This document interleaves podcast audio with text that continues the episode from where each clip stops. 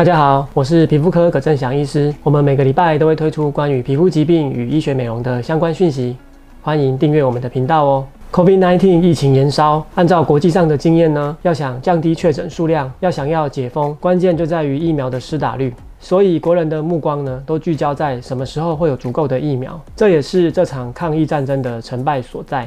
见往可以知来，从前有一种很常见的疾病。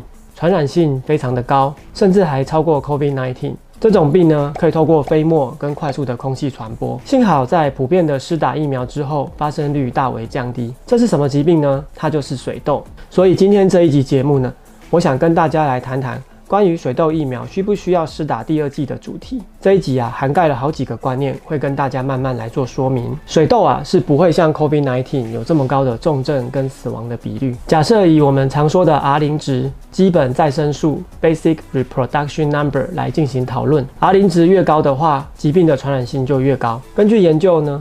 COVID-19 的 R 零值大概是在二点八到三点八之间。那另外这种古老又传染性很高的疾病，它的 R 零值是多少呢？我查询了很多国家的研究，它的 R 零值啊多半是落在四到八之间，甚至还有芬兰的研究是 R 零值在十六的。我站在一个皮肤科医师的立场，还是认为要彻底的阻绝水痘的发生。为什么呢？因为呢，我们治疗过很多水痘疤的患者，我们来看看这个患者的照片。这就是水痘疤对我们皮肤造成的破坏，留下了数不清的疤痕，脸上密密麻麻的色素型水痘疤，还有我们可以看到箭头标出来的三个大凹洞，很可怕，对吧？我每次治疗这种水痘疤，都替患者感到很心痛，常常会想，当初要是有打水痘疫苗，甚至追加第二剂，不就好了吗？现在就不会这么困扰了。治疗水痘疤。付出的金钱跟时间代价绝对远远超过打疫苗，不是吗？接下来我们来看看另外一个案例的照片。阿红是一个国中男生，前几天来看诊，衣服一掀开，我们可以看到全身上下都长满了一颗一颗的小水泡，是典型的水痘。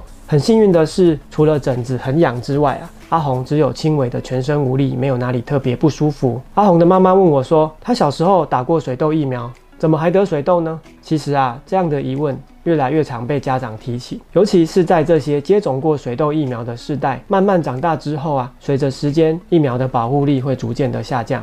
接种疫苗后，水痘发生率降低，但是仍可能得水痘。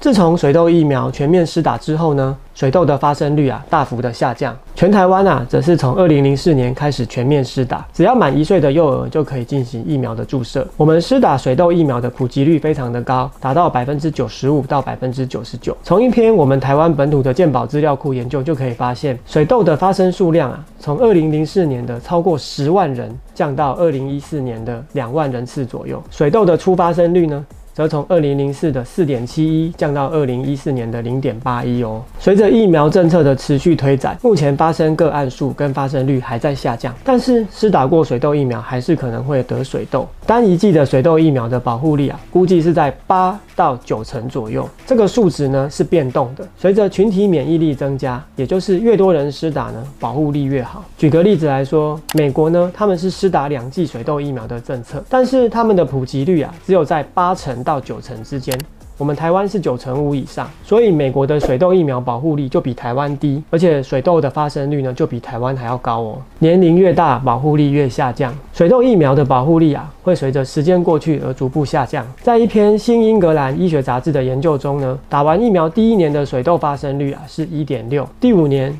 是九，第九年啊来到五十八点二，上升得很快哦。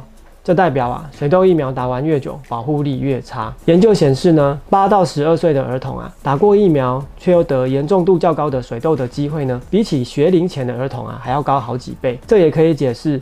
学童明明以前小时候就打过水痘疫苗，还是会得到水痘，甚至呢会偶尔传出学校爆发群聚感染水痘的新闻。台湾本土呢做过另外一项研究调查，打过疫苗的七到十二岁儿童啊，检测体内是否具有水痘抗体，结果发现啊有三成五的受试者是检测不到抗体的。这告诉我们呢，确实啊。一部分的人打完疫苗之后啊，抗体可能低到测不到。既然水痘疫苗的保护力不是百分之百，又会随着时间降低，那有必要追加第二剂水痘疫苗吗？其实这是公卫学者长期的争论。但目前我们台湾的政策啊，就是公费施打一剂，追加第二剂是需要自费的。那么问题来了，如果想帮小朋友们追加第二剂水痘疫苗的话，什么时候适合呢？按照疾病管制署的建议啊，如果想要替小朋友自费追加第二剂水痘疫苗，时机点啊，大概在四到六岁进入小学之后呢，第一剂疫苗啊提供的保护力啊就会开始快速的下降，因此呢，这是十分合理的建议。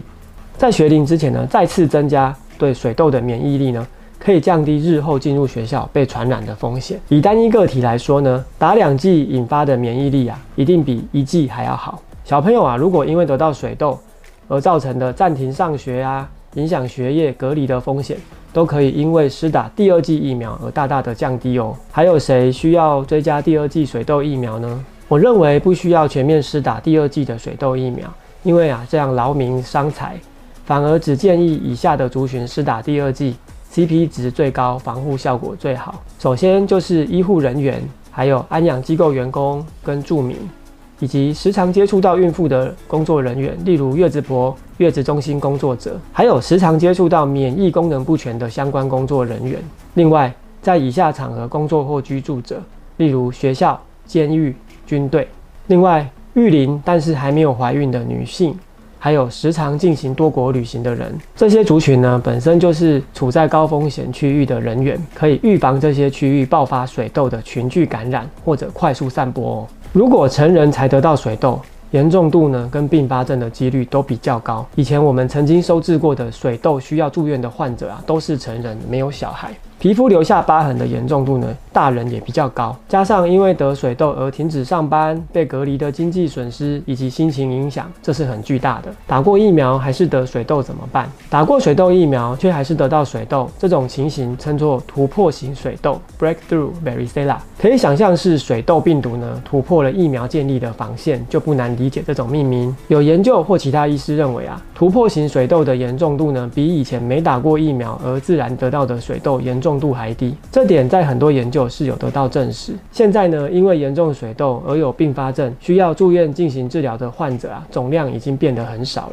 但是呢，以我的经验，有一些突破型水痘的患者啊，严重度非常的高，发疹呢可以超过上百颗水泡，而且啊会对皮肤造成严重的破坏。我发现呢，跟年龄还是最有关系的。一般发疹从严重到轻微的顺序分别是成人、国高中生。国小生，接着学龄前儿童，也就是说呢，年纪越大的人啊，得到严重的突破型水痘的几率是越高的。如果得到突破型水痘，我建议啊，还是尽早给医师评估使用口服抗病毒药物的必要性。发展之后呢，越早使用口服的抗病毒药物，停止发展的速度就越快，降低病毒活性之后呢，也就可以减少传染给别人的机会喽。OK，我们这一集关于水痘预防以及水痘疫苗的节目就讨论到这一边喽。下一集啊，我将会帮大家介绍水痘疤的分类以及水痘疤如何有效做治疗。我们下次见。